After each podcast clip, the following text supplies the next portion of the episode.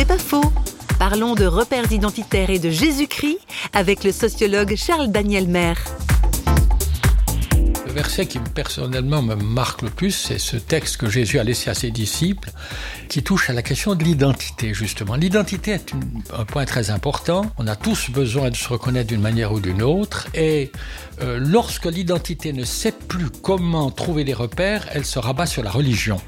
Ça, euh, pratiquement tous les, analystes le montrent. Or, Jésus a dit, à ceux-ci, tous connaîtront que vous êtes mes disciples si vous avez de l'amour les uns pour les autres.